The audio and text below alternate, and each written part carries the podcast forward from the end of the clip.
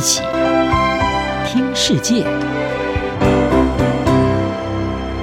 欢迎来到一起听世界，请听一下中央广播电台的国际专题报道。今天的国际专题要为您报道的是：进逐非洲，美国正让俄罗斯再次获胜。尼日在七月二十六号发生政变，军方推翻了亲美的民选总统贝佐姆。而尼日一直是美国、法国在非洲沙赫尔地区反圣战士行动的关键所在。美国当局认为，俄罗斯虽然没有涉入这一次的尼日政变，但是呢，在政变之后已经采取具影响力的行动，包括在法语社群媒体上发文，并且举行支持军事接管的活动。政治评论家安德尔曼他在美国有线电视新闻网 CNN 撰文指出。尼日所处的沙赫尔地区是关键的原料所在地，也是中东圣战分子的基地，更是俄罗斯的战略利益来源。这场政变可能会影响未来几年的发展方向。尼日政变不只是对非洲民主的最新挑战，也为俄罗斯提供了机会，透过佣兵组织瓦格纳扩大对于这个地区的控制。尽管瓦格纳首领普里格金他和俄罗斯总统普廷之间关系紧张，但是呢，瓦格纳的发展仍然被视为是对俄罗斯有利的。非洲沙赫尔地区是一个将近一百二十万平方英里的国家带，人口超过了八千万。瓦格纳对沙赫尔的干预已经包括中非共和国，还有苏丹，也正在向布吉纳法索延伸。接管尼日有可能会让俄罗斯对沙赫尔地区拥有几乎完全的控制。立场亲西方的西非国家经济共同体，他们在七月三十号对尼日军政府下了通牒，要求在一周内让贝佐姆重返总统职位，否则呢就要面临联合军队干预。但是呢，瓦格纳撑腰的尼日两个邻国布吉纳法索和马利的军政府立刻就宣布将会和尼日军队一起抵抗任何的入侵，也表示这就视同是对他们的宣战。最后期限是在八月六号，早就已经到期，而被证明的就是这种威胁完全没有意义。之后取代军事干预的是联盟轮值主席奈及利亚的总统提努布，他承诺将会以外交作为最佳的前进道路。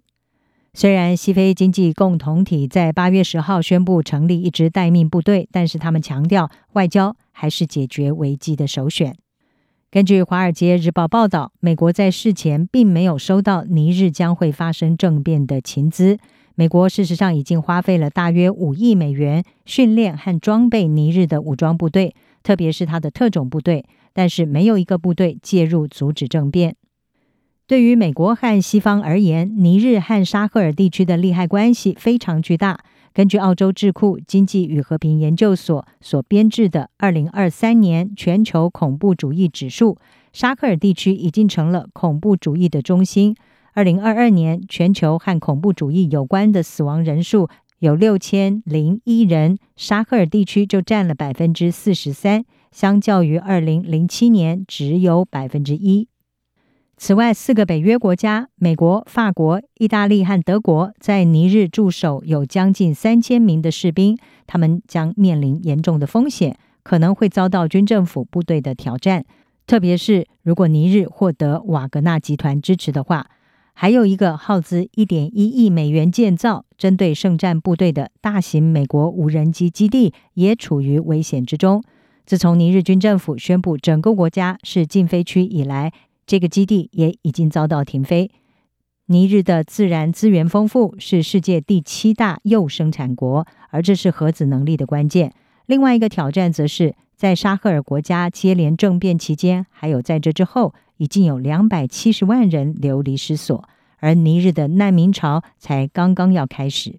美国最直接的担忧是，瓦格纳集团在非洲的势力有可能会再增加一个。CNN 的评论家安德尔曼就建议，美国应该要厘清瓦格纳将会为任何欢迎他的国家带来什么。以中非共和国为例，瓦格纳部队在七月底进行了所谓的监督公投。而这项公投的结果是允许中非共和国的总统图拉德瓦终身掌权。平淡无奇的外交，恐怕很难解决危机。但是，美国国务卿布林肯到目前为止，他的主要公开行动方案是和被软禁在总统官邸的贝佐姆进行了几次的通话。目前，美国已经迈出反对政变的第一步，也就是暂停了一些援助计划。但是呢，力度相对来说并不如法国强。法国是沙赫尔地区的前殖民统治者和主要的参与国，他们已经暂停对尼日、马利和布吉纳法索的所有援助。安德尔曼指出，美国需要更积极做更多，至少必须支援其他西非国家。为推翻军政府和恢复民选政府而采取的任何行动，包括军事行动。他说，美国可以透过言辞和金钱、武器或者是情报的潜在组合来做到这一点。最重要的是，美国必须防止他的无人机基地和尼日的铀矿落入俄罗斯的手中。以上专题由杨明娟编辑，还静静播报。谢谢你的收听。